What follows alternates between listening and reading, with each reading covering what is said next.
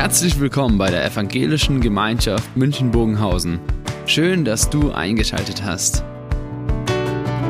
Unser tiefes Anliegen ist, dass die folgende Predigt dich in deiner Situation anspricht, dir eine neue Blickrichtung aus der Bibel schenkt und dass du Gott ganz persönlich begegnest.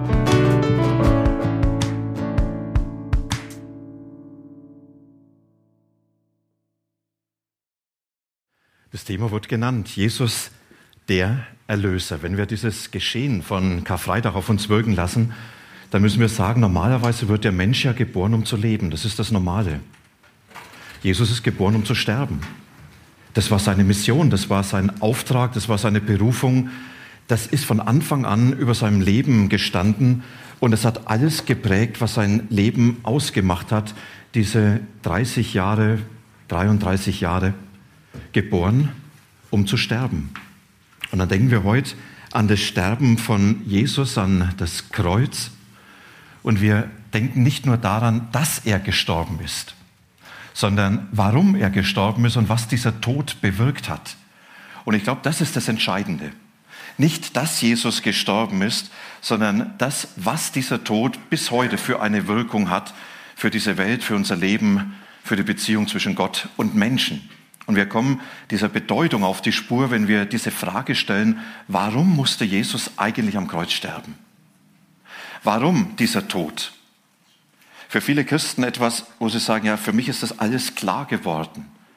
Und ich glaube, es ist immer wieder gut, so eine Entdeckungsreise zu stellen, die Frage, ja, warum denn eigentlich? Und dabei zu merken, wir finden Antworten auf die Frage und es bleibt doch immer noch etwas offen. Und es bleibt immer noch etwas, was sich unseren letzten logischen Erklärungen entzieht. Paulus, er hat an die Christen in Kolossä geschrieben und er hat ihnen etwas von dem geschrieben, was es bedeutet, was es mit Auswirkungen gebracht hat, dass Jesus am Kreuz gestorben ist. Und wir lesen in seinem Brief an die Kolosser in dem ersten Kapitel ab Vers 12, dankt dem Vater mit Freude. Da schreibt er von Gott als dem Vater er hat euch fähig gemacht, Anteil zu haben am Erbe der Heiligen, die im Licht leben. Er hat uns vor der Macht der Finsternis gerettet und der Herrschaft seines geliebten Sohnes unterstellt. Der schenkt uns die Erlösung, die Vergebung unserer Sünden. Christus ist das Ebenbild des unsichtbaren Gottes, der zuerst Geborene. Vor allem Geschaffenen war er da. Denn durch ihn wurde alles geschaffen im Himmel und auf der Erde.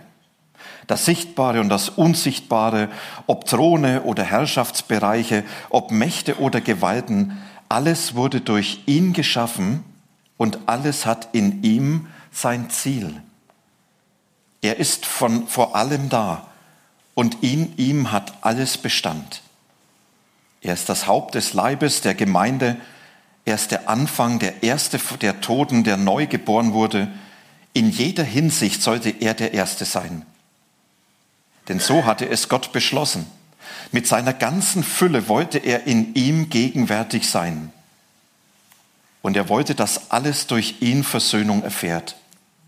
In ihm sollte alles zum Ziel kommen. Denn er hat Frieden gestiftet durch das Blut, das er am Kreuz vergossen hat. Ja, durch ihn wurde alles versöhnt, auf der Erde wie im Himmel. Paulus er nennt hier einige Dinge auf diese Frage, warum musste Jesus sterben? Und die Antwort, die er gibt, ist provozierend und abstoßend zugleich zunächst. Warum muss Jesus sterben? Ja, weil Gott es so gewollt hat. Und zu Recht höre ich manchmal die Frage, was muss das für ein Gott sein, der sowas nötig hat? Wie kann ich an solch einen Gott glauben, der sowas Grausames braucht? Und wie kann ich noch Vertrauen in ihm haben, wenn er so etwas wie das Kreuz und Jesus sterben am Kreuz nötig hat? Eine Frage, die eigentlich zu Recht gestellt wird. Und ich glaube, die Frage ist doch falsch gestellt. Die Frage ist gar nicht zuerst, warum, sondern die Frage ist wichtiger, wer ist dort eigentlich am Kreuz gestorben?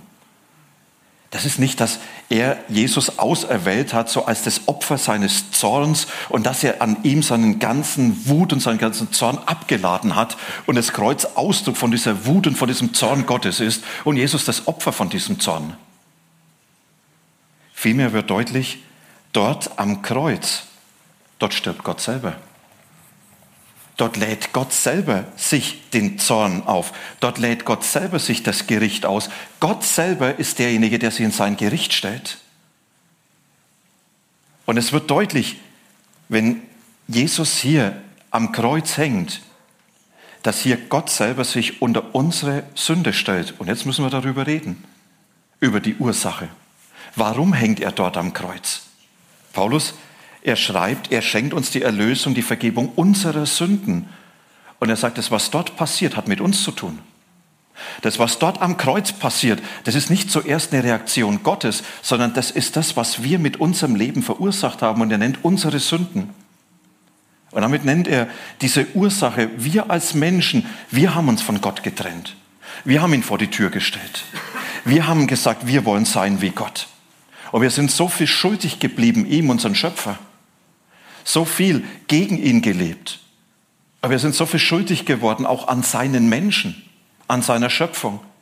Wir sind so viel schuldig geblieben, ein Leben zu leben, so ganz anders war, als Gott es sich gedacht hat.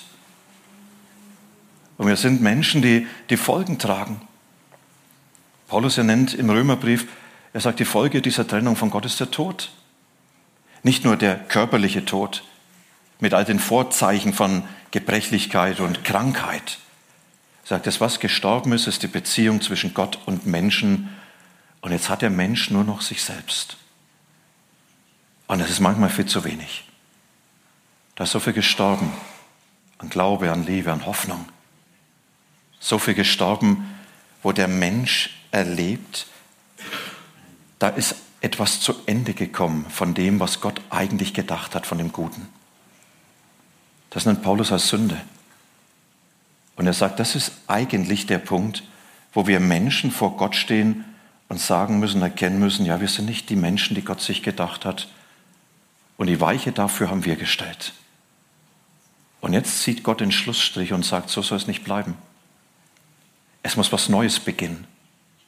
Und anstatt uns diese Konsequenzen aufzuladen und zu sagen, ihr habt es verursacht, ihr tragt es, ihr büßt es bis in die, alle Ewigkeit. Anstatt uns das aufzuladen, geht Gott selber ans Kreuz und dann lesen wir, was Paulus extra nochmals beschreibt. Am Kreuz hängt kein Mensch, da hängt Gott selber. Christus ist das Ebenbild des unsichtbaren Gottes. Hier hat sich Gott selber eine Gestalt gegeben. Hier hat Gott selbst diese Welt betreten. Oder, ja, denn so hat es Gott beschlossen, mit seiner ganzen Fülle wollte er in ihm gegenwärtig sein. Wisst ihr, am Kreuz hätte man eigentlich singen müssen, Gott ist gegenwärtig. Der dort hängt, ist der lebendige Gott. Und er hängt dort, weil er uns genau diesen Tod, diesen Weg ersparen wollte und sagt, ich gehe euren Weg stellvertretend für euch zu Ende.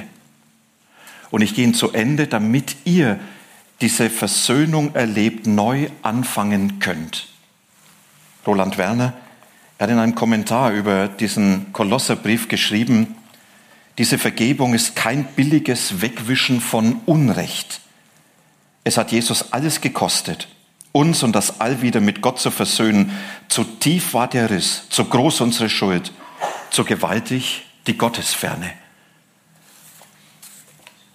Am Kreuz geht Gott stellvertretend unseren Weg zu Ende.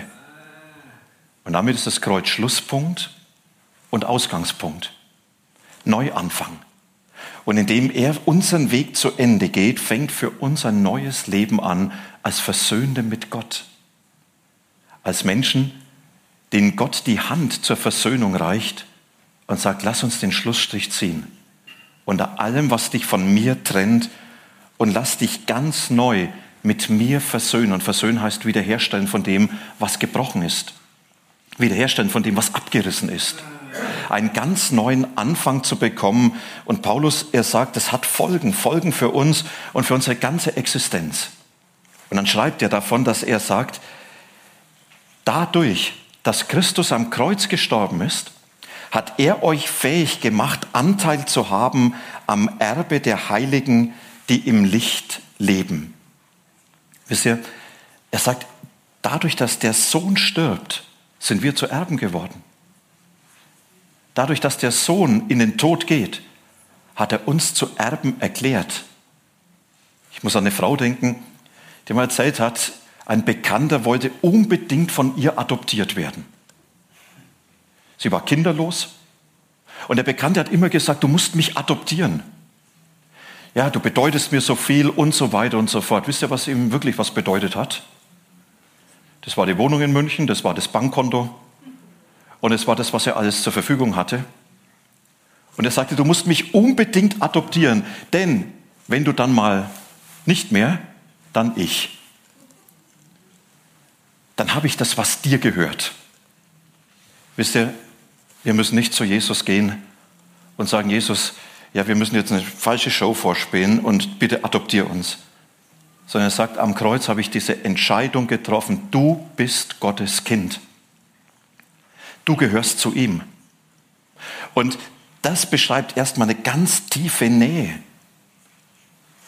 Du bist mit dem Vater verbunden. Der Vater im Himmel hat dein Leben in seine gute Hand genommen. Du lebst unter seinem Ja, unter seiner Fürsorge. Du lebst unter seiner Zuwendung. Das, was alles kaputt gegangen ist in dieser Beziehungslosigkeit zwischen Gott und dir, ist alles beendet. Es hat eine neue Beziehung begonnen. Eine Beziehung, in der Gott dich als sein Kind ansieht und dir als Kind begegnet. Und damit bist du Erbe. Und wenn wir fragen, was erben wir? Seine ganze Herrschaft. Seine ganze Ewigkeit. Sein bedingungsloses Ja alles, was er für uns ist und geschaffen hat, das ist, was er uns dann bereit hat. Er sagt, durch Jesus am Tod bist du zum Kind Gottes erklärt. Und Gott schenkt sich dir mit seiner ganzen Herrschaft und Gegenwart in dein Leben hinein. Weil der Sohn lebt, bist du Erbe. Und weil am Kreuz die Dunkelheit herrscht, werden wir ins Licht gestellt. Diese kurze Schilderung in manchen Berichten über die Kreuzigung, die Sonne verfinstert sich am Mittag, ja, es herrscht auf einmal eine Dunkelheit. Das war nicht nur das Zeichen für eine äußere Dunkelheit, ich glaube, da ist so viel Dunkles dort gewesen. Diese ganze Dunkelheit des Bösen, dort wo der Teufel los ist in dieser Welt. Dieses ganze Unrecht, was dort am Kreuz sich konzentriert hat. Diese ganze Willkür und Sinnlosigkeit, diese Gewalt und das alles, was so unfassbar ist. Diese Dunkelheit, in die hat Jesus sich hineinbegeben und sagt, ich gehe in die Dunkelheit des Lebens und in die Dunkelheit des Bösen. Ich gehe in die Dunkelheit der Ungerechtigkeit, der Sünde und des Todes, damit keiner in dieser Dunkelheit mehr alleine sein muss. Und wir dürfen im Licht leben, so wie es Paulus schreibt, weil der, der sagt, ich bin das Licht der Welt, in jeder Dunkelheit gegenwärtig ist. Es gibt keine Dunkelheit in dieser Welt mehr, die ein Mensch alleine ohne Gott erleben muss. Es gibt keine Dunkelheit im Leben, in der der Mensch auf sich alleine gestellt ist, sondern in jeder Situation sagt Gott, ich bin da. Und die Grundlage habe ich geschaffen, dass ich am Kreuz in der Dunkelheit gestorben bin, damit du Licht haben kannst, das Licht meiner Gegenwart, das Licht meiner Hoffnung, das Licht meiner Hilfe, das Licht meines Handelns. Und Paulus sagt, Jesus, er trägt dann am Kreuz unsere Sünde, damit wir erlöst sind. Er schenkt uns die Erlösung, die Vergebung unserer Sünde. Er gebraucht hier ein ganz tolles Wort, sehr bildlich. Das ist das Wort von einem Sklavenmarkt. Und dort waren damals die Menschen zum Verkauf. Und dann wurde gekauft und derjenige, der den Menschen gekauft hat als Sklaven, war der Besitzer und er hat über ihn verfügen können. Und dieser Sklave war willenlos. Und dann ist es manchmal vorgekommen, dass jemand hingegangen ist und sagt, ich kaufe diesen Menschen frei. Ich gebe ihm das Leben neu. Und er muss nicht mehr irgendwo versklavt leben, er darf frei leben. Und dieses Bild nimmt Paulus auf und sagt, wir, wir sind eigentlich die Sklaven der Sünde und des Todes gewesen. Wir sind versklavt unter die Macht des Bösen. Wir können uns da nicht herauslösen. Und er sagt, und dann kommt Jesus und greift in dein Leben hinein und sagt, jetzt nicht nur, ich kaufe dich frei. Sagt, ich nehme dich mit nach Hause Und du wirst jetzt versöhnt. Du darfst jetzt Sohn sein, Tochter sein, Tochter Gottes. Und du darfst zu Hause sein bei dem Vater im Himmel, der dir ein neues Leben gibt. Und dieses erlöst heißt, deine Vergangenheit hat einen Schlussstrich erfahren. Du musst nicht mehr deiner Vergangenheit dienen. Diese Vergangenheit hat nicht mehr das letzte Wort über dich, egal was diese Vergangenheit beinhaltet hat. Diese Vergangenheit ist durch Jesus beendet, Neues darf werden, dadurch, dass er dich frei gemacht hat von allem, was dein Leben ausgemacht hat. Und der, der dann am Kreuz ist, er hat das letzte Wort. Der dort gestorben ist, ist derjenige, der das letzte Wort sprechen wird über Himmel und Erde. Und das beschreibt Paulus so großartig. Er wollte, dass alles durch ihn Versöhnung erfährt. In ihm sollte alles zum Ziel kommen, denn er hat Frieden gestiftet durch das Blut, das er am Kreuz vergossen hat. Ja, durch ihn wurde alles versöhnt auf der Erde wie im Himmel. Alles läuft auf ihn zu. Er hat das letzte Wort. Wisst ihr, der am Kreuz gesagt hat, es ist vollbracht, es ist alles geklärt zwischen Gott und Menschen auf den leben wir zu und der steht am Ende unseres Lebens und er wird am Ende sagen, ja, es ist alles vollbracht. Es ist alles geklärt. Egal, was dieses Leben von mir ausmacht, was ich Gott und Menschen schuldig bin, am Ende steht der, der sagt, es ist vollbracht. Und das ist, was Jesus uns so zusprechen will in unser Leben hinein. Er sagt, für dich ist das alles geschehen, das hat alles mit dir zu tun. Am Kreuz habe ich diese Versöhnung zwischen Gott und Menschen geschaffen. Ich bin der Erlöser, der die Lösung ist für alles. Und das ist kein Automatismus. Diese Erlösung sollen wir beanspruchen und schenken lassen, zusprechen lassen. Diese Erlösung sollen wir für uns ergreifen. Und das ist, was am Kreuz war. Wir haben es vorhin gehört, wo der eine neben Jesus ist und sagt, ich merke, ich habe eigentlich so viel Schuld auf mich geladen, Gott und Menschen, ich bin nicht der Mensch, der ich sein wollte. Ich diene meiner Vergangenheit, die hat mich im Griff.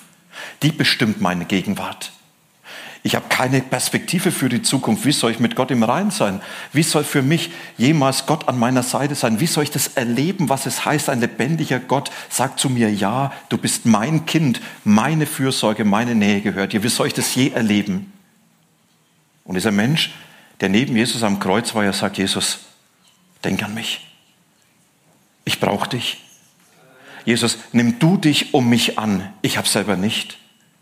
Und dann hört er diesen Zuspruch von Jesus, ich verspreche dir, heute wirst du mit mir im Paradies sein. Und wenn heute dein Leben ausgehaucht wird hier am Kreuz, wartet dort der Himmel und die offenen Arme Gottes, des Gottes, der am Kreuz die Arme für dich ausgebreitet hat. Und er wird dich annehmen. Und es ist so diese Einladung, die Jesus hineinspricht. Möchtest du das? Soll das für dich gelten? Diese Erlösung, diese Versöhnung dort am Kreuz, die Gott für dich geschaffen hat. Im Abendmahl wird es konkret werden.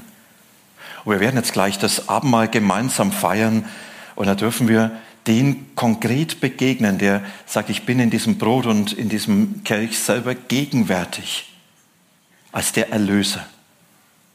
Wir dürfen ihm begegnen, der sagt, möchtest du das, soll das für dich gelten? Dass ich den Schlussstrich ziehe unter alles, was dich von Gott trennt? Dass ich über deinem Leben dieses ausspreche, es ist alles vollbracht.